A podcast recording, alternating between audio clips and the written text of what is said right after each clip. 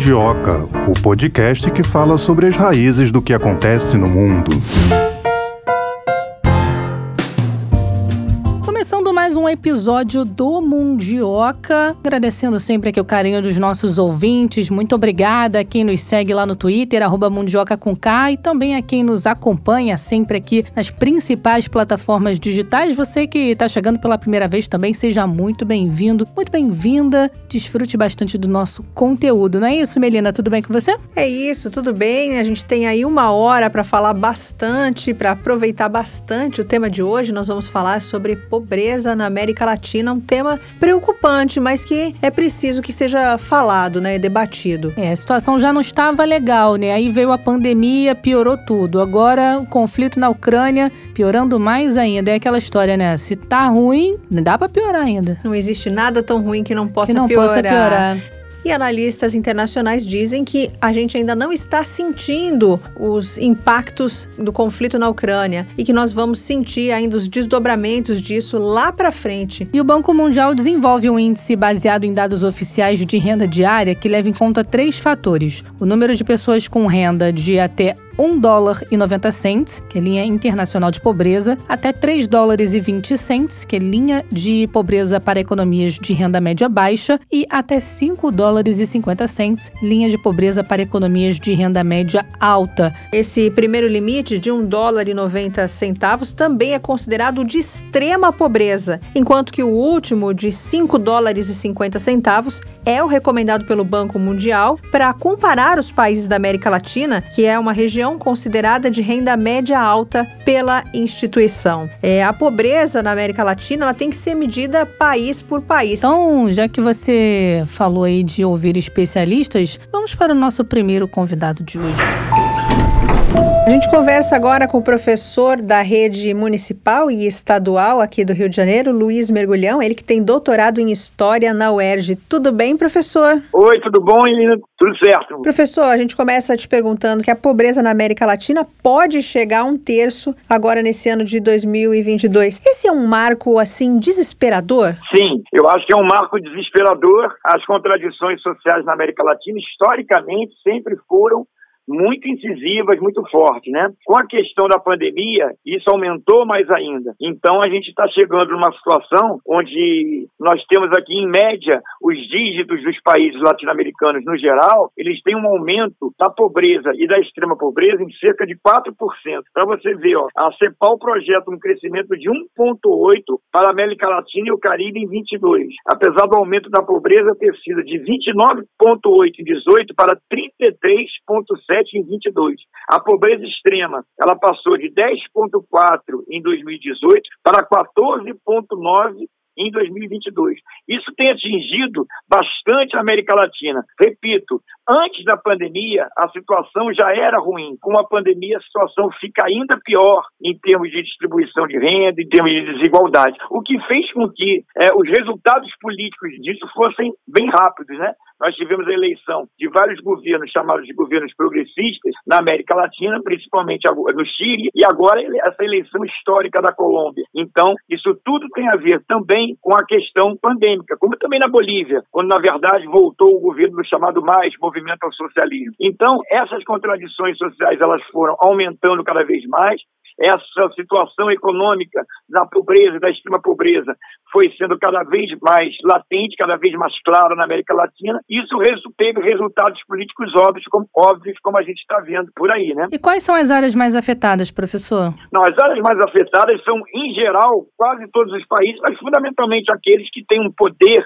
vamos dizer assim, de, de produção, de produtividade muito pequeno, como no caso da América Central, os países, por exemplo, do Caribe, em geral, essa desigualdade, esse crescimento da desigualdade é bem incisivo. Pelo que o senhor disse, então, o aumento da pobreza empurrou alguns países aqui da América Latina para governos de esquerda. Foi isso, professor? Sem dúvida. Você pode perceber que, embora a crise já estivesse acontecendo, a crise que é uma crise do capitalismo, que também é uma crise dos modelos de desenvolvimento de vários países da América Latina, misturado com a adoção de uma política neoliberal, isso tudo gerou em vários países uma desigualdade social cada vez maior e com a pandemia isso se aprofundou. Então nós tivemos, de 2020, da pandemia até aqui, nós tivemos a volta do governo, de um governo de esquerda na Bolívia, um governo de esquerda no Chile, né, ou seja, chamados setores progressistas, que a gente pode até debater o que significa isso. Uma volta do governo também Chile, deixa eu ver,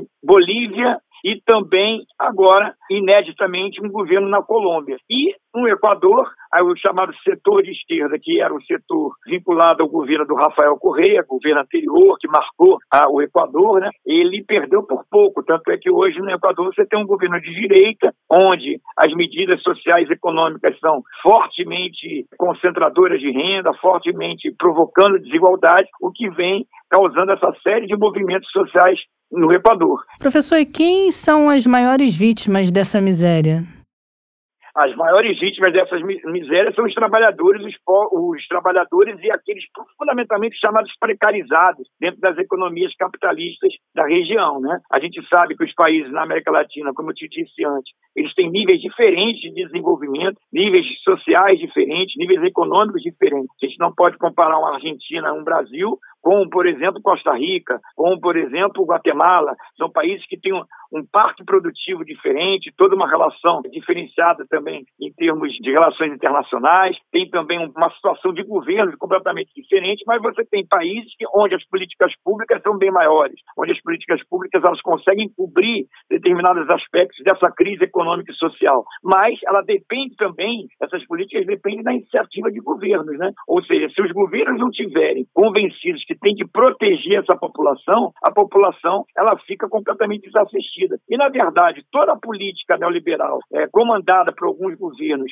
chamados, chamados governos de direita, eles não conseguem minorar esse aspecto econômico e social grande. Para os governos progressistas, já que a gente está iniciando, que se chama de segunda onda de governos progressistas, para os governos progressistas também é difícil. O que, que são os governos progressistas? Os governos progressistas não necessariamente são governos socialistas. A gente só tem um país socialista na região, que é Cuba. Não são governos socialistas, mas são governos que são críticos ao neoliberalismo, são governos que tentam construir uma outra matriz, um outro projeto de desenvolvimento, que, esbarrando em contradições ou não, criam políticas públicas melhores. Vamos falar um pouquinho das pessoas que estão em situação de rua. Aqui no Brasil, a gente vê, é notório, né, saindo na rua, da minha casa até o trabalho, eu acho que umas cinco pessoas me pediram dinheiro, pessoas dormindo ali na porta da casa da gente. Como é que é isso em outros países da América Latina? É possível que tenha algum lugar que esteja pior do que o Brasil nessa questão? Olha, em termos de índices sociais, o problema é a, é a dimensão do Brasil também, mas em termos de índices sociais, a gente vê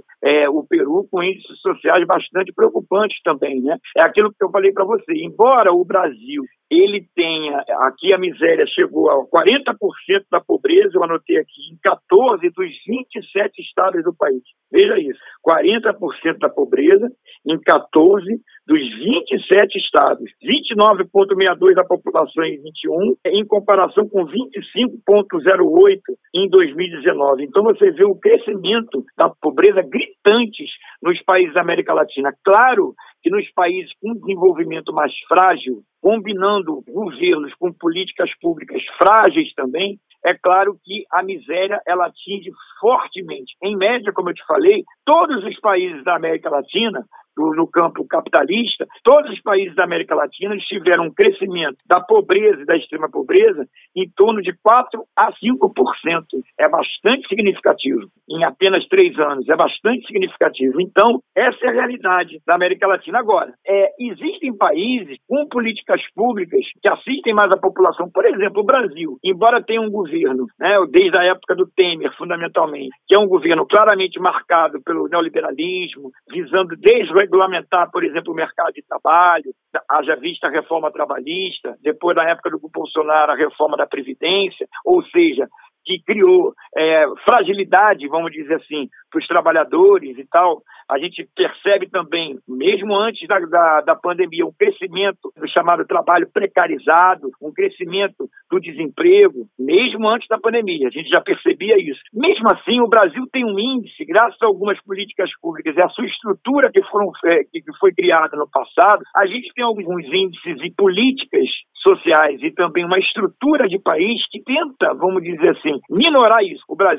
tem algumas políticas públicas importantes em relação a isso. O próprio SUS, o próprio SUS tão combatido, o próprio SUS tão negado, demonstrou que ele é muito importante. Algumas políticas públicas de bolsa, de auxílios, etc., seja o Bolsa Família no passado, seja o Auxílio Brasil agora, com todas as críticas e diferenças, isso faz com que a população trabalhadora ela tenha um sofrimento menor. O Brasil, por exemplo, ele tem um sistema de saúde, como eu falei, o SUS, e um sistema de saúde público, embora com amplas deficiências, muito diferente do Chile, que não tem esse sistema.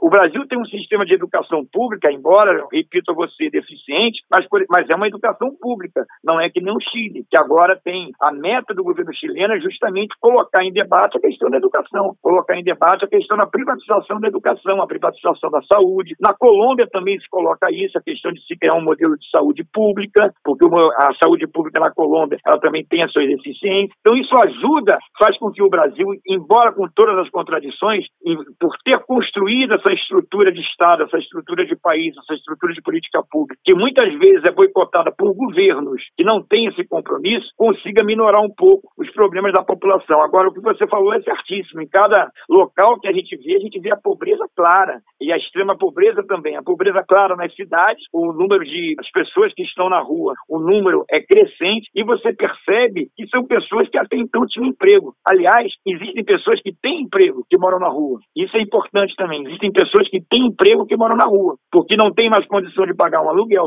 um aluguel, não tem condição, às vezes, de voltar para casa porque a casa é muito longe, ela prefere ficar na rua. Então, tudo isso acontece no, no país também. Agora, professor, o senhor falou aí que o Brasil se destaca em relação ao, a alguns países da América Latina. Diante dessa retomada da economia, tem algum país em que começa a mostrar uma certa melhora nesse cenário de pobreza? Olha, a gente vai vendo aqui, por exemplo, que países como, vou nem citar Cuba, né? Porque é uma outra estrutura, um outro país que é importante a gente falar, eu coloco isso aqui no final. É, a gente tem, por exemplo, na Bolívia, em função dessas políticas públicas que são lançadas, que estão sendo lançadas, uma melhora né, da questão social. Na própria Venezuela, que é um país, ressalto, boicotado pelos Estados Unidos, né, em função do, do governo Maduro, principalmente depois de 2013, 2014, com a morte do Chaves, onde a economia despencou, realmente, existe um sistema de proteção social que fez com que a população não é, empobrecesse, claro, em função da crise, mas que agora comece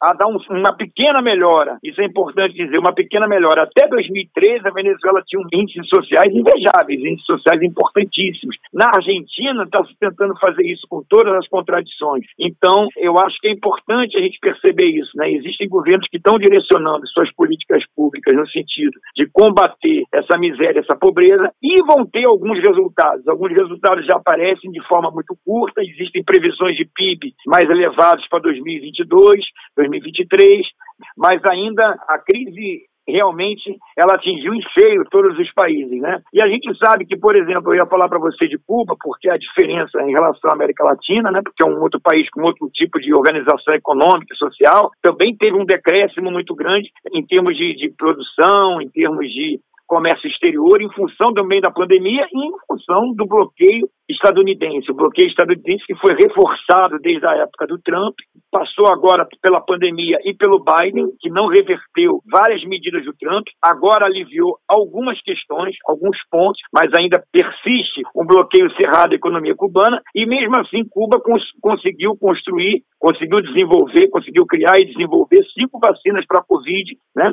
que fez com que hoje quase 100% do povo cubano esteja imunizado, que não deixa de ser um milagre do ponto de vista econômico social. E um nível de distribuição de renda, embora exista já, em função de uma série de coisas que a gente pode até conversar num outro programa sobre Cuba, existe já diferenças sociais, etc., bem claras na população, mas existe um índice de proteção social e de políticas públicas muito grande, em se tratando de uma ilha com tão pouco, com um PIB curto, poucas riquezas naturais. Então eu acho que é essa questão que pesa na América Latina. A América Latina ela tem uma história de dependência dos grandes centros, principalmente dos grandes países, dificuldades de construir um outro modelo de desenvolvimento, o que faz com que os governos progressistas, às vezes, caiam pelas suas próprias contradições, mas também governos que criaram políticas públicas importantes no século XXI e que têm agora as suas consequências, né? Ou seja, quando esses governos saíram, foram derrubados ou até retirados, como foi o próprio governo da Bolívia, eles voltam rapidamente em nível eleitoral justamente porque a marca desses governos progressistas foi o investimento no social. Então, isso faz com que hoje em dia a gente tenha uma nova onda dos chamados governos progressistas na América Latina. Professor, tem alguma fórmula pronta para a gente sair desse buraco? Não, a fórmula pronta não existe. Existem tentativas de construção de políticas para é, minorar isso de um jeito e a médio e longo prazo sair desse buraco, como você está falando, né?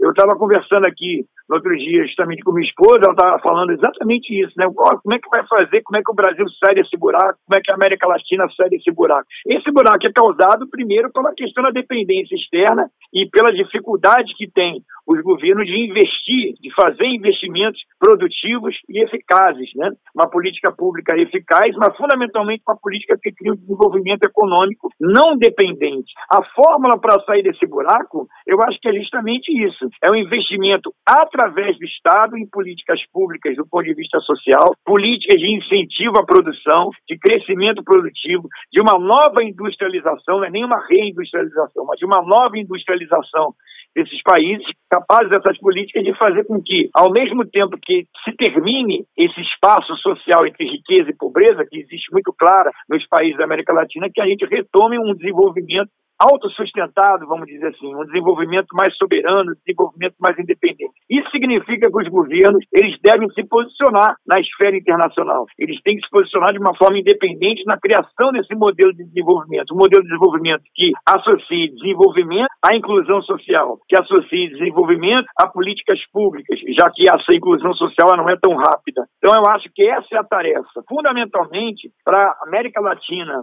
para esses países saírem do buraco onde estão, tem que haver governos que propiciem uma participação forte do Estado na economia, claro, muitas vezes com parcerias com setores privados, mas o mote dessa saída dessa crise é um investimento público forte no setor produtivo e no setor social. Eu acho que é por aí o indicativo, vamos dizer assim, dessas saídas, sabendo que isso é muito difícil, isso não é tão fácil assim. Fundamentalmente porque existem países com um alto grau de dependência externa, existem países que não têm esse nível de desenvolvimento tão forte. Existem países que, para construir essa política de desenvolvimento e inclusão social, tem que combater algumas oligarquias, vamos dizer assim, muito presentes nesses países que acham que o país né? acham que esses países só servem a eles. Então é preciso combater esse tipo de política né, que existe também internamente. Né? Infelizmente, as classes dominantes na América Latina, elas acham que o país, que cada país ali é deles. Então eles querem construir um país de acordo com as suas normas e não atendendo a grande maioria da população, que é essa maioria, como você falou, que hoje é pobre, desassistida, que hoje, por exemplo, vive no trabalho precário, que vive no salário muito pequeno, né? essa grande maioria da população que empobreceu com a pandemia, e não essa minoria, que inclusive na América Latina nós tivemos uma minoria ínfima que enriqueceu com a pandemia. Mudar isso é um projeto a longo prazo, mas existem caminhos a curto prazo, como eu te falei, que são justamente essas políticas públicas de inclusão social, políticas de desenvolvimento,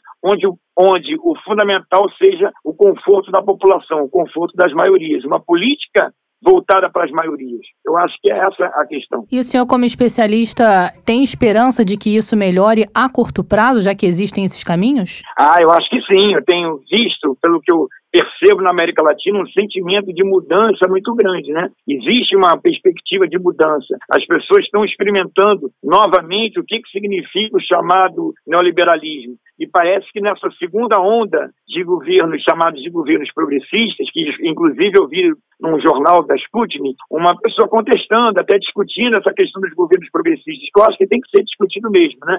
Mas é inegável que esses governos progressistas, nessa segunda onda, eles tiveram algumas lições da chamada primeira onda de governos progressistas iniciadas justamente no início do século XXI. Então eu acho que agora é, esses governos eles estão mais sólidos nesse sentido, né? Numa perspectiva de criar políticas públicas mais incisivas, de criar estruturas mais sólidas de desenvolvimento. Então nesse sentido eu tenho esperança. Tenho esperança porque fundamentalmente, Melina, é, agora esses governos que têm um assento social muito forte, que têm um assento maior nessa questão dessas políticas públicas, estão encarando um mundo diferente, em que, contraditoriamente, como você estava falando anteriormente, contraditoriamente, embora a gente tenha essa guerra na Ucrânia, né, da Ucrânia com a Rússia, que vai, que já está né, tendo desdobramentos econômicos duros na Europa e também para a América Latina. Por outro lado, agora não se tinha no início do século o que se tem agora, essa tentativa de construção deste eixo econômico né, através é, da China e da Rússia de forma mais incisiva,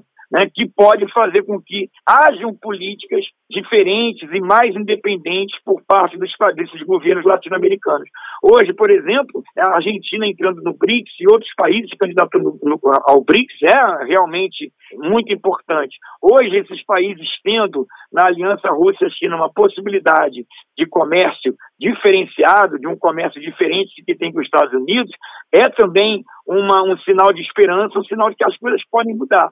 Então, nesse sentido, eu sou otimista. Então, a gente percebe o que é a história, né? A história, ao mesmo tempo que a gente vê essa crise econômica muito grande, em função da Covid, e também agora, em função da questão da guerra Rússia-Ucrânia, a gente também tem uma situação, uma nova esperança, que são esses governos que ganharam as eleições recentemente, já, vamos dizer assim, fazendo uma série de avaliações do que foram esses governos progressistas no início do século XXI, voltando a assumir governos com uma nova perspectiva e com um cenário internacional mais propício, mais propício para tentarem construir um comércio, uma relação comercial, uma relação econômica a nível internacional um pouco diferente. Então eu acho que esse é o grande saldo, né? Hoje existe um claro eixo sendo formado por China e Rússia e o fortalecimento dos BRICS também, Brasil, Rússia, Índia, China, África do Sul e agora com a candidatura da Argentina, que tendem a fazer o mundo multipolar. Eu acho que isso é muito saudável para os países que estão buscando superar essas crises todas que se acumularam, né? fundamentalmente os países da América Latina.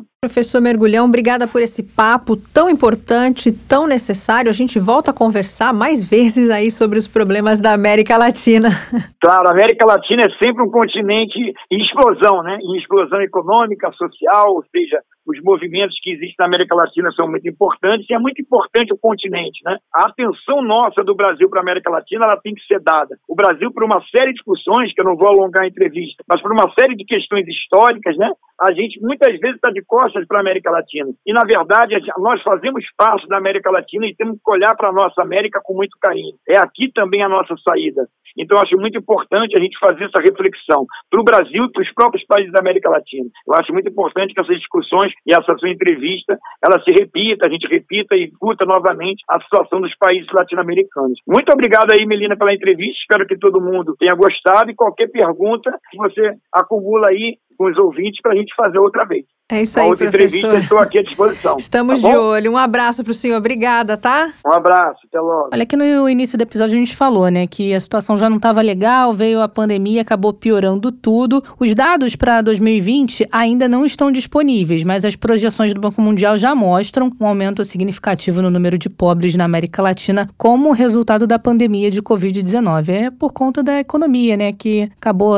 tendo sofrendo restrições e todo mundo acabou sentindo isso no bolso, né, Melina? É, com certeza. Eu tenho um dado aqui que é anterior à pandemia, mas que ele já dá uma ideia pra gente da pobreza, dos níveis da pobreza nos diferentes países da América Latina. vou ler para você. Honduras, figurando como o mais pobre, na sequência vem a Colômbia, depois o Equador, México, Caribe, El Salvador, Peru, Bolívia, Brasil, seguido de Paraguai, depois vem Argentina, República Dominicana, Panamá, Costa Rica, Chile e, por último, Uruguai. Aqui no Brasil a gente tem percebido, né, um aumento do número de população de rua, aumento no desemprego, muita gente recorrendo a trabalho informal como alternativa para sobreviver. Vamos voltar a falar sobre a situação em outros países da América Latina, como que estão lidando com essa questão da pobreza. Já falamos aqui sobre a Venezuela, né, com a hiperinflação também, que me assustou bastante, aqueles índices ah, e tudo olha, mais. A inflação assusta, mas eu não consigo parar de falar das pessoas em situação de rua. É, dias mesmo eu vi uma pessoa que provavelmente perdeu o emprego, porque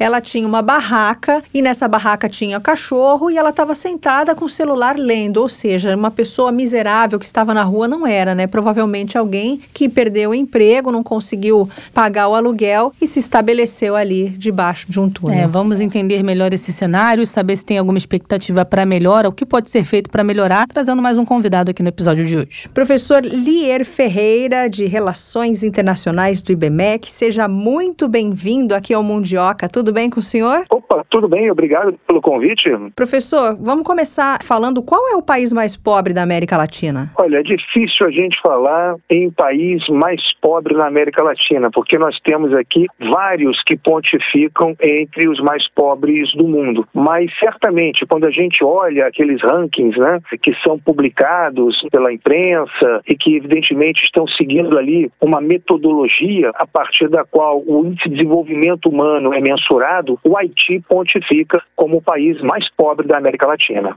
Agora, em que ponto o Brasil está nesse ranking, professor? Olha, o Brasil se encontra sempre numa posição ali intermediária. Né? Atualmente, o Brasil ocupa a 84 posição, logo abaixo da Colômbia e uma posição à frente da China. Né? Estamos aí nos referindo, evidentemente, aos números que foram publicados até 2020, né? porque ainda nós não temos aí as atualizações de 2021. O senhor falou que posição? Nós estamos na 84 posição, ou seja, a posição número 84, logo abaixo da Colômbia e uma posição acima da China. Então, essa é a posição do Brasil em 2020. Vou inverter a pergunta: e qual é o país que está melhor, o mais rico da América Latina? Olha, o mais rico não seria talvez o termo, mas o menos pobre certamente é o Chile. O Chile, historicamente, é um dos países que, no contexto latino-americano, tem um IDH, né, ou seja, um índice de desenvolvimento humano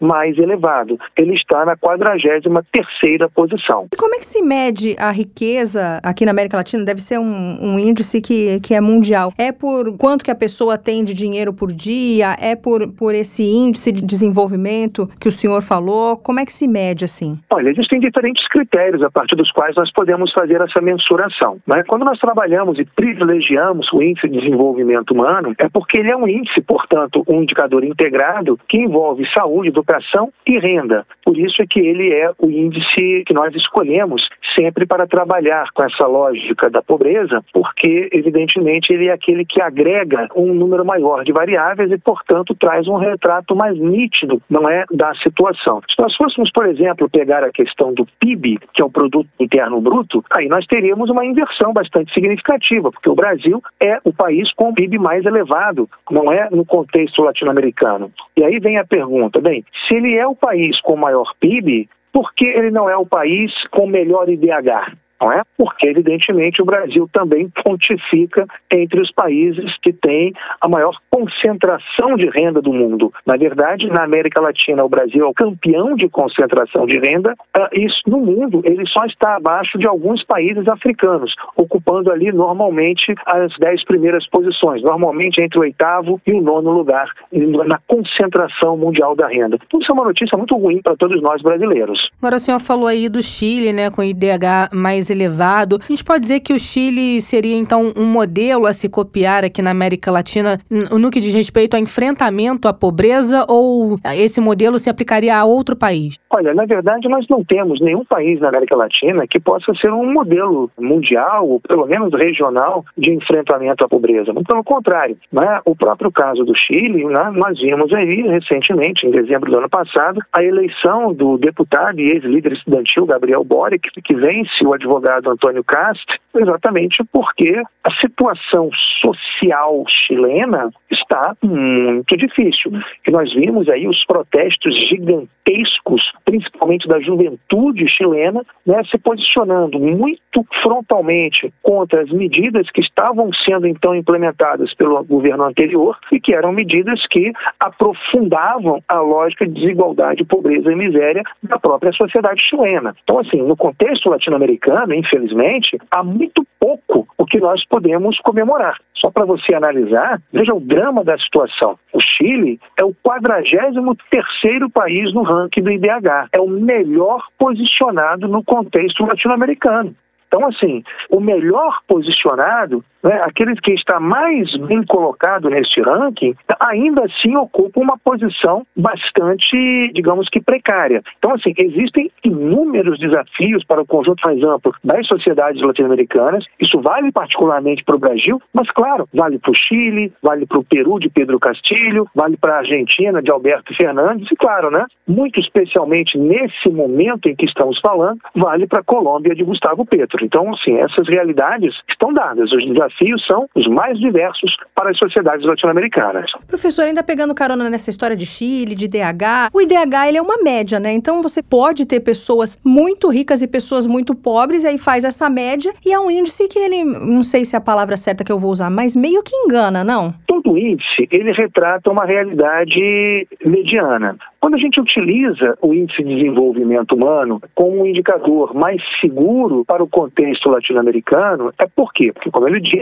ele trabalha com um conjunto de elementos. Né? Quando nós vamos trabalhar com esse índice de desenvolvimento humano, nós trabalhamos com educação, saúde e a própria renda. Né? Então, claro, você vai olhar o conjunto da sociedade e vai tirar uma média. Quando nós olhamos para essa média, nós estamos vendo um retrato que, como todo e qualquer retrato, retrato ele é parcial, ele é limitado, ele enfoca um dado aspecto da realidade. Quando a gente vai mergulhar na realidade de cada um desses países, nós vamos encontrar sim os diferentes problemas que esses países possuem. E aí sim, claro, fica fácil a gente identificar uma questão bastante importante, que é a questão da concentração de renda a renda na América Latina como um todo, ela é uma renda muito concentrada e, em geral, muito acima da renda mundial. Então, por exemplo, né, o Brasil é o campeão de desigualdade de renda, né, mas nós temos uma série de outros países no contexto latino-americano, como Colômbia e México, que são países muito desiguais. Além disso, nós temos também aqueles chamados níveis de pobreza. E quando a gente olha os níveis de pobreza da América Latina, né, nós vamos encontrar, por exemplo, países como Honduras, né, onde aproximadamente 15% da população vive com menos de 1,90 dólares por dia, ou seja, menos de 1 dólar e 90 centavos por dia. Né? No Brasil, por exemplo, aproximadamente 5% é, da população vive com menos de 1 dólar e 90 por dia. Né? Isso é um recurso ínfimo, né? isso é um, um, recurso muito limitado. No Chile, por exemplo, né? nós vamos ter, por exemplo, 3,6% da sociedade vivendo com menos de 1 dólar e 90 por dia. Né? O Uruguai, nesse sentido, seria o país com menor nível de, dessa pobreza extrema. Mas é, nós temos outros limites que é o, o, limite de 3 dólares e 20 por dia, e o limite superior, que é de 5,50 dólares por dia, onde nós vamos também encontrar, por exemplo, no caso de Honduras, aproximadamente 50% da população vive com menos de 5,50 por dia. No caso da Colômbia, aproximadamente 30%. No caso do Brasil, aproximadamente 20% da sociedade. Então, assim, de fato,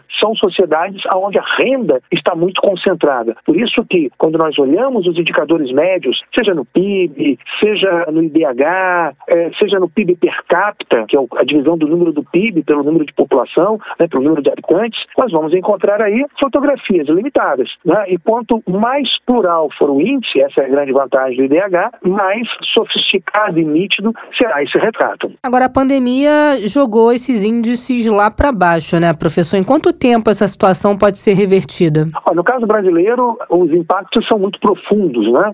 ainda mais profundos do que em outras partes do mundo, porque infelizmente aqui nós tivemos, por questões políticas, né, geradas do Palácio do Planalto, uma perspectiva negacionista, anticientífica, que de alguma forma retardou bastante, não apenas o início da vacinação, mas também, de alguma forma, não fez com que a população se conscientizasse das necessidades de nós termos ali uma política de isolamento social em determinados contextos, e isso tudo traz um impacto muito profundo para o conjunto da sociedade brasileira. Nós vimos também que no contexto da pandemia, naquela disputa né, entre o Palácio do Planalto, ou seja, o Poder Executivo e o Legislativo, né, sobre o valor né, do auxílio social que seria dado, né, o governo propôs 400, a Câmara aprovou 500, perdão, o Parlamento, né, o Congresso Nacional aprova 500 e nessa quebra de braço, logo depois, né, o presidente da República traz o valor a 600 reais. Né. Isso uh, freou um pouco os impactos uh, da pandemia, mas foi o único fator positivo que nós tivemos do ponto de vista de uma política pública de suporte ao conjunto mais amplo da sociedade. Todas as demais ações ou omissões do governo, infelizmente, ajudaram no aprofundamento das desigualdades que nós estamos vendo isso se materializar agora, né? quando os indicadores mais recentes, que já começam a refletir os números de 2021, não ainda IDH, mas outros indicadores sociais, né? PNUD, etc. e tal, nós vamos vendo aí que nós estamos vivendo um processo de empobrecimento bastante significativo. Mas isso é importante que se diga, não é apenas uma visão dos índices. Eu tenho certeza, Melina, que se você sair às ruas, né, andar na calçada do teu prédio, da tua casa, né, você vai ver um número cada vez maior né, de pessoas nas ruas, né, de pessoas pedindo esmola, de pessoas pedindo no sinal, um número cada vez maior de brasileiros e brasileiras que infelizmente estão numa situação grave de vulnerabilidade social e esse resgate que veio sendo feito e teve o seu auge em 2015, a partir de 2015 ele começa a declinar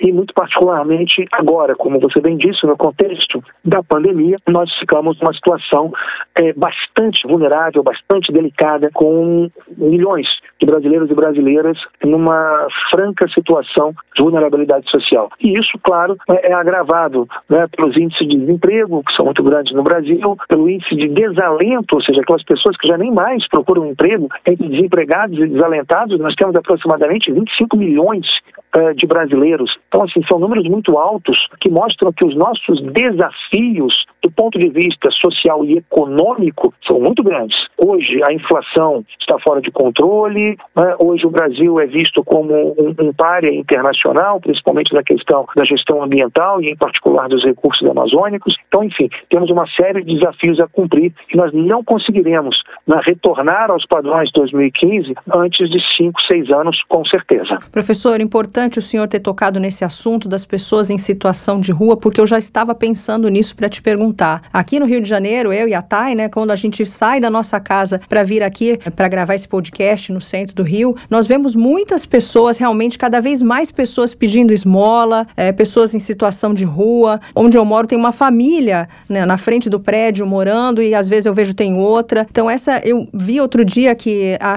mais de 5 mil pessoas morando nas ruas do Rio de Janeiro. É algo que preocupa. É, eu queria saber como é que está em outros países da América Latina se é, essa realidade realidade aqui do Rio de Janeiro, a realidade de São Paulo, é a mesma dos outros países da América Latina? Olha, ela é muito similar, né? Eu moro na Tijuca, né? Então, sempre que eu saio de casa, ali nas, calçadas da Doc Lobo, da Conde de Bonfim, você vê um sem número de famílias. Eu trabalho no centro do Rio de Janeiro. Quando eu saio da estação do metrô, eu vejo também um imenso número de famílias né, que se abrigam embaixo das marquises do Rio de Janeiro. Estive em São Paulo há aproximadamente três semanas e fiquei absolutamente chocado com a situação de pobreza do centro de São Paulo, em particular com a Cracolândia. Eu já tinha uh, visto essa Cracolândia em São Paulo diversas vezes pela televisão, mas a visão ao vivo né, daquele drama social né, na cidade mais rica da América Latina né, e do Brasil, consequentemente, me deixou absolutamente impactado. E, infelizmente, Melina, é isso que a gente assiste, por exemplo, quando nós vamos a Buenos Aires,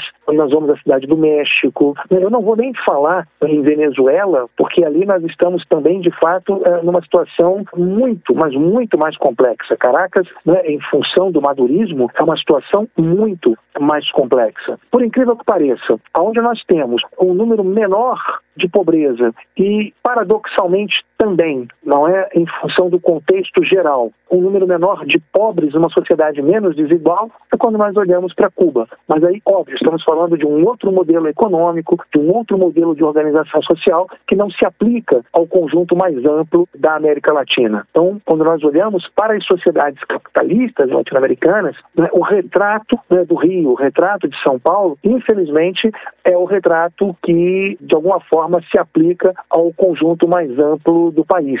Não é à toa, não é à toa que nós estamos vendo nesse momento, depois de uma onda direitista que varreu vários países, como o Brasil, Argentina, enfim, né, nós estamos vendo agora os eleitores optando por governos de esquerda, né, ou seja, por governos que, em princípio, em que pesem as suas contradições, nós temos que ser muito claros, né, porque essas contradições existem verdadeiramente, vide, por exemplo, os governos do PT no contexto brasileiro, mas em que pesem as suas contradições, são governos que têm um compromisso social muito maior. Né? Então, por exemplo, como nós já dissemos, né, se Alberto Fernandes né, se elege em 2019 na Argentina, né, se Pedro Castilho agora o faz no Peru, alguns meses antes o Gabriel Boric no Chile, nós estamos vendo agora mais uma vez né, a figura, já que está desgastada do ex-presidente Lula, pontificando na frente das pesquisas e com grande chance, inclusive, de vencer no primeiro turno. Né? Uma das questões que vai certamente impactar a campanha são essas denúncias recentes né, de corrupção no governo Bolsonaro, particularmente essas que atingiram o ex-ministro da Educação, pastor Milton Ribeiro, né, que podem é, impactar o cerne do discurso bolsonarista, ou seja, de um discurso de um governo que não compactua com a corrupção. Então, assim, vamos ver. Mas cenário se apresenta no contexto brasileiro me parece reproduzir em grande parte o contexto mais amplo da América Latina. E veja, né, mesmo em outros países que não estão na América Latina, o caso dos Estados Unidos talvez seja o mais emblemático, a eleição de Joe Biden, é, em grande parte, tem a ver com a gestão nefasta né, feita pelo então presidente Donald Trump no contexto da pandemia e pelos baixos resultados econômicos que foram oferidos pelos Estados Unidos em função deste combate incipiente do governo norte-americano em face da pandemia. Um retrato que, de alguma forma, com as nuances absolutamente devidas, né, também se reproduziu no Brasil no contexto do governo Bolsonaro. O senhor falou da situação de Venezuela, né? Uma situação complexa, mas a gente não pode deixar de abordar dentro desse tema do nosso episódio de hoje aqui falando sobre a situação de pobreza na América Latina. A situação da Venezuela é bastante complicada por conta dessa questão da hiperinflação, afetando diretamente a vida das pessoas que vivem lá, dos venezuelanos. O que, é possível fazer para reverter esse quadro? Olha, nós teríamos aí, de alguma forma, né, um conjunto de medidas que deveriam ser aplicadas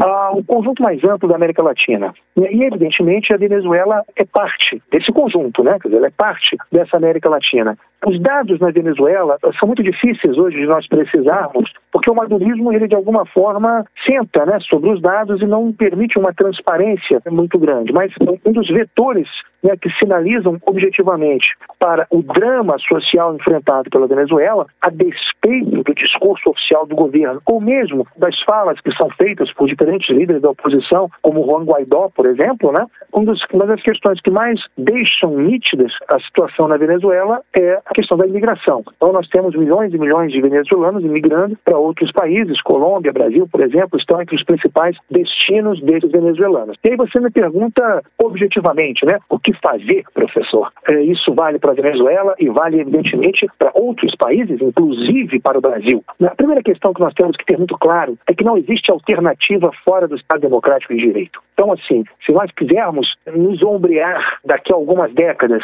né, aos países, por exemplo, da Europa Ocidental, e muito particularmente aqueles países que no contexto do Sudeste Asiático vêm crescendo brutalmente, estamos falando de Japão, China, Coreia e daqui a pouco Vietnã, Laos, Camboja, enfim, outros tantos, nós temos que sim consolidar esse Estado democrático de direito, estabelecer políticas e vetores estratégicos para implementar um processo de transformação social que garanta e consolide um processo democrático no Brasil, na América Latina, enfim. Isso é um desafio premente. Talvez seja hoje o maior desafio, por exemplo, da Venezuela. A segunda questão fundamental é que nós devemos buscar não uma igualdade social, evidentemente que isso não existe em lugar nenhum do mundo, nem mesmo nos países ditos socialistas, né? mas nós podemos buscar diminuir as desigualdades, aumentando a coesão social, as políticas de inclusão e de equidade social, inclusive no que diz respeito aos diferentes territórios e às diversidades étnico-linguísticas, culturais, raciais e outras que perpassam esses diversos territórios. Se nós fôssemos olhar para o Brasil, por exemplo, confrontar a situação social do Nordeste, por exemplo, com a do Sul-Sudeste, né, já nos deixa perceber né, o quanto existe de desigualdade dentro da sociedade brasileira. Nesse sentido, melhorar a qualidade de vida das populações é, é um marco, né, é um dever necessário. E melhorar a qualidade de vida da população também é fortalecer as suas capacidades e potencialidades no que diz respeito à construção da cidadania, participação social, portanto, quanto àquele escopo né, do Estado democrático e direito ao qual nos referimos há pouco. É uma outra questão fundamental que nós temos que construir espaços de encontro comum, fortalecendo né, não apenas as identidades nacionais, né, mas também a própria lógica de uma identidade latino-americana que vai nos projetar para as possibilidades de ações cooperativas entre os países, né, a exemplo do que é o Mercosul, que tem que ser não apenas refundado, mas ressignificado na sua lógica, sendo um espaço de compartilhamento comum entre dos povos latino-americanos, tanto do ponto de vista social quanto do ponto de vista econômico, financeiro, industrial, enfim, isso é fundamental. Nós temos também que consolidar e transformar os elementos de justiça, segurança, enfim, o que nós chamamos genericamente do sistema de justiça como um todo, a questão do respeito aos direitos humanos, a situação de segurança pública, por exemplo, eh, no Brasil e em outros países, ela é gravíssima. Né? Então, isso eh, não existe uma sociedade não é, é desenvolvida né, onde a situação de insegurança é tão dramática. Nesse sentido, né, a valorização, a tutela, a proteção aos direitos humanos é absolutamente fundamental. E por falar nos direitos humanos, nós temos que falar necessariamente também nos direitos de natureza, na questão da sustentabilidade, é, na questão ambiental. Né? Então, é, isso no Brasil hoje é o, o grande desafio. Né? Está aí, por exemplo, infelizmente, a morte né, é, do Dom e do Bruno, né, para nos mostrar os dramas que nós vivemos né, no contexto amazônico, para não o nosso principal bioma o, e o mais preservado deles, né, para mostrar o quanto o garimpo ilegal, o quanto que a pesca é ilegal, o quanto que o desmatamento é ilegal, o quanto que o tráfico de drogas, né, o quanto que a ocupação de grileiros em territórios que não poderiam ser eh, destinados à pecuária e à agricultura né, estão vilipendiando o Brasil, fazendo sangrá-lo né, a despeito do que mostram as imagens da das novelas, como o Pantanal, né, o Brasil está sangrando. E isso repercute, inclusive, na visão que o mundo tem uh, sobre o Brasil nesse momento. Nós também teríamos que, dentro dos marcos do capitalismo, né, não há por que pensarmos diferente nesse momento, né, nós temos que consolidar ali um sistema econômico social, solidário, sustentável, né, que de alguma forma é, proteja e tutele os pequenos e médios produtores, que crie condições de competitividade entre a indústria, né, é, o comércio, é, o setor agropecuário em relação né, aos competidores internacionais. Enfim, temos que também melhorar a nossa matriz produtiva, tecnológica, de energia, e, para finalizar, se é possível finalizar nesse contexto, assegurar né, né, a soberania é, popular nesses países, né, garantir a soberania, garantir a paz, é aprofundar a inserção estratégica no mundo, é aprofundar a integração dos povos latino-americanos, enfim. Esses desafios estão postos para a Venezuela, estão postos para o Brasil, estão postos, Melina, para toda a América Latina. Professor, o senhor falou um pouquinho aí dos direitos humanos, a gente teve vários casos aqui no Rio de Janeiro, Marielle, Amarildo, só para relembrar alguns. Eu queria saber qual o país que enfrenta mais desafios, e o senhor também falou, eu anotei aqui, justiça como um todo. É o sistema de justiça como um todo, né, que é o judiciário, suas polícias, enfim, tudo isso junto. Então, eu gostaria de perguntar qual o país que mais enfrenta desafios para cumprir os requisitos básicos que garantam os direitos humanos? Olha, eu não posso dizer qual país que mais, né, porque talvez a gente não tenha esse ranking estruturado, mas eu posso te dizer, por exemplo, Haiti, Colômbia, Guatemala, Equador, Nicarágua, Brasil, esses países vivem situações de segurança absolutamente insustentáveis. Né? Eu estive alguns anos atrás apresentando um trabalho no Congresso Internacional no Equador e, assim, sabe, é, é dramático. Você é, tem seguranças armados de escopeta para tomar conta de oficina mecânica. Né? Isso também existe em El Salvador. Né? Eu, eu, visualizei isso também, né, com, com indo apresentar um trabalho em um congresso internacional, visualizei isso em São Salvador. Né? Mesmo para alguém que vem do Rio de Janeiro, né, onde fuzis e pistolas quase que fazem parte né, é, do cenário natural da cidade, né, é, é impactante. Né? Você vê um, um homem com uma escopeta né, tomando conta de uma oficina mecânica. Sabe assim, não é de um grande comércio, de um banco, é uma oficina mecânica. Então, assim, nós temos essa, essa característica, né? Nós somos sociedades violentas né? e essa violência, ela é turbinada, né? ela é aprofundada né, por uma dinâmica de urbanização excludente e, evidentemente, por uma ordem econômica e social igualmente excludente, censitária, que concentra a renda em algumas parcelas muito específicas né, da sociedade, né, fazendo com que outras tantas fiquem à língua. Se você olhar, por exemplo, né, não apenas esse drama né, que nós comentávamos há pouco das populações em situação de rua no Rio de Janeiro, ou, por exemplo, da Cracolândia em São Paulo, mas nós vamos perceber que lógicas de vulnerabilidade social perpassam o Brasil e outros países diariamente. Então, assim, os desafios que estão colocados pelo conjunto mais amplo da sociedade são os mais diversos. Nós temos aí uma série de enfrentamentos simultâneos a serem feitos, Melina. E se nós não conseguirmos equacionar esses problemas minimamente nos próximos anos, nós estaremos aí às margens de uma distopia social. Ou seja, é, nós vamos ver cada vez mais protestos, revoltas, e aí, claro, o Estado responde com cada vez mais endurecimento das leis, violência, repressão, é, e aí, óbvio, o cenário distópico está montado para uma aventura aí de ruptura da ordem e outras, infelizmente, fazem parte também do anedotário, mas fundamentalmente da história política latino-americana. Professor, para encerrar da minha parte, durante esse nosso bate-papo o senhor falou sobre Cuba, disse que é um caso à parte. Queria que o senhor falasse um pouco mais sobre a situação que é vivenciada lá. A pobreza lá é diferente da pobreza aqui do Brasil? Absolutamente diferente, porque nós estamos falando de uma sociedade que também, em que pesem as suas múltiplas contradições, é uma sociedade que vive um outro modelo de organização política e social. Né? Cuba, com todas as contradições, ela vive uma, é uma sociedade socialista, né, onde não há propriedade privada dos meios de produção, e do ponto de vista, por exemplo, do bem-estar, né, se nós olharmos, por exemplo, o IDH de Cuba, mesmo com as quedas dos últimos anos, né, que são anos muito duros em função do fortalecimento do bloqueio que os Estados Unidos fazem há muitos anos à ilha, né, Cuba tem posição número 70 no ranking do IDH, né, ou seja, são 14 posições à frente do Brasil. Então, assim, isso é, para nós brasileiros, deveria ser motivo de vergonha, mas uma vergonha reflexiva né? porque se Cuba consegue ter um IDH superior ao do Brasil, com todas as limitações que enfrenta, um país pequeno, um país é, que na verdade é uma ilha, que sofre um bloqueio duríssimo dos Estados Unidos desde os anos 60, que já não conta mais, como contou né, até o final dos anos 80,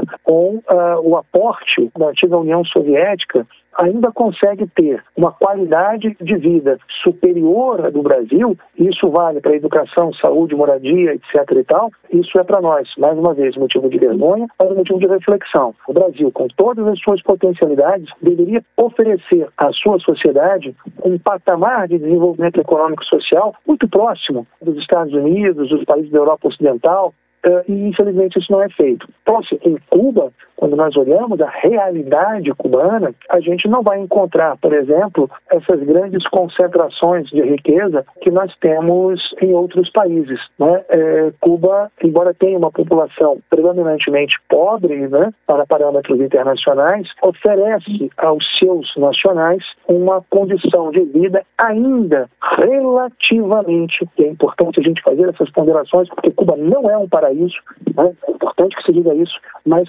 é, condições de vida relativamente mais elevadas do que aquela disponibilizada ao conjunto, por exemplo, do povo brasileiro, colombiano, né, equatoriano, boliviano e assim sucessivamente. Então, assim, é, embora seja um modelo né, de economia socialista, um Estado de partido único, centralizado, não democrático, na minha visão dos fatos, esse é o grande calcanhar de Aquiles né, do modelo cubano, um modelo que infelizmente não é democrático, mas do ponto de vista social, mesmo com as perdas dos últimos anos, Cuba ainda tem um patamar de equidade social que significativamente mais elevado e relativamente superior àquele desfrutado pelo conjunto mais amplo da América Latina e o caso brasileiro que é aquele, claro, que mais nos interessa, somos brasileiros e amamos o nosso país, é um motivo de vergonha reflexiva que todos nós deveríamos ter concretamente quando olhamos para o cenário cubano. Professor Lier, apesar do tema difícil, do tema preocupante, eu gostei muito desse papo. Eu também. Eu não queria encerrar, mas deu o nosso tempo aqui.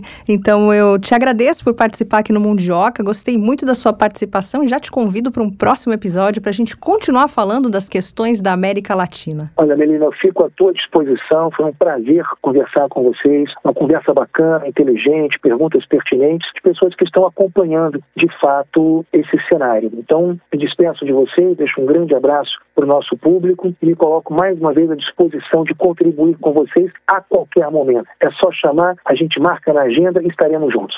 Um grande abraço. Opa, obrigada, Obrigada, um professor. Tchau, tchau. Tchau, tchau. Bom, nós falamos aqui de dados de índices do Banco Mundial, mas a Comissão Econômica para a América Latina e o Caribe, a CEPAL, que produz seu próprio índice, ofereceu uma estimativa ainda superior à do Banco Mundial. 22 milhões de pessoas teriam caído na pobreza na região em 2020, elevando o total para 209 milhões, dos quais 78 milhões viveriam em extrema pobreza. Para a CEPAL, e com dados de 2019, 30,5% da América Latina seriam pobres e 11,3% em extrema pobreza. Até 2020, ele estima que os números teriam subido para 33,7% e 12,5%, respectivamente. Pois é, É, eu queria trazer outro número que, como consequência da prolongada crise sanitária e social da pandemia da Covid-19, a gente já falou isso desde o começo do programa, a taxa de extrema pobreza na América Latina teria aumentado de 13,1 1% da população em 2020, logo lá no comecinho da pandemia, para 13,8% isso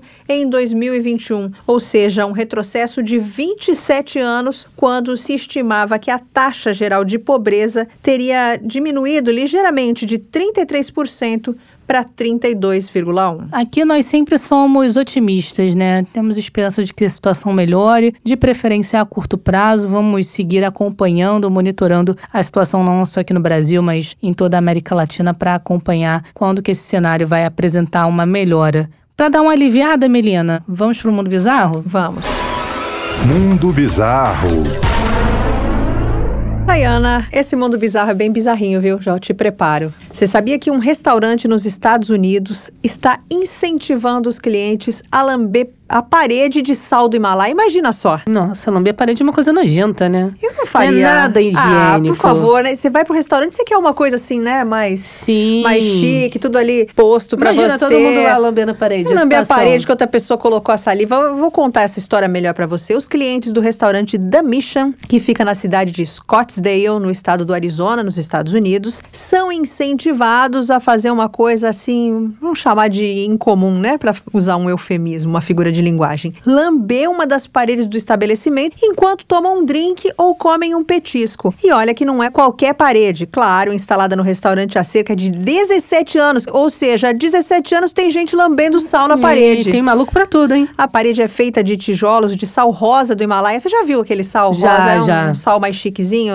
É utilizado até em alguns produtos de beleza. Caro, a beça. Caro, é caro porque me parece que ele não tem aquelas é, impurezas, né, É. do outro sal, então ele é um pouco mais caro, como você falou. E essa parede foi concebida para ser lambida, ela foi feita para isso mesmo, pelos clientes enquanto eles tomam shots de tequila. De acordo com um canal de televisão dos Estados Unidos, o chefe de cozinha foi quem trouxe as pedras de sal para adicionar ao ambiente geral do local. E para dar aos clientes uma nova maneira de desfrutar de suas doses de tequila. Que ideia dele, hein? Era uma ideia original, você vai de convir comigo. Mas as pessoas começaram a lamber bebendo tequila ou não. Ah, então a ideia de lamber não surgiu do chefe, foi do próprio cliente. Tem doido pra tudo Tem mesmo. doido pra Será tudo. que a pessoa não tava bebendo ali, aí olhou e já... Vou dar uma lambidinha, é, né? depois de já ter bebido alguns shots, já tava com álcool Você sabe que bêbado topa, topa tudo, Topa né? tudo, é verdade. A primeira questão que todos pensam em relação a essa tradição, a gente está falando da tradição do restaurante, é sobre a higiene, o que a gente falou. Isso. Segundo o restaurante, o sal do Himalaia tem propriedades de autolimpeza. Ó, a gente falou das impurezas. Então há pouco risco de pegar uma doença, mas ainda assim a equipe do local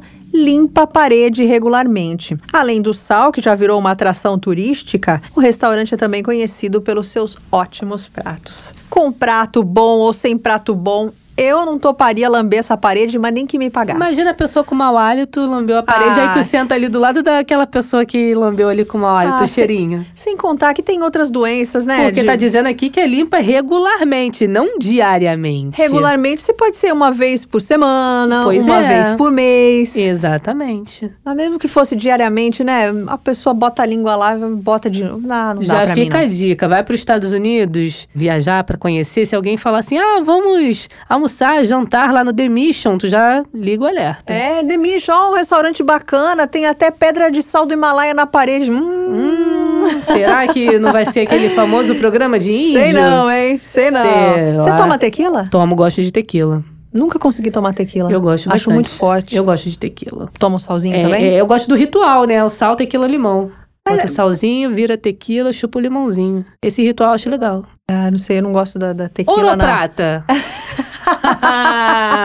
Ouro Prata, querido ouvinte. Responde aí pra gente. O Mundo Bizarro de hoje vai ficando por aqui. No próximo episódio tem mais.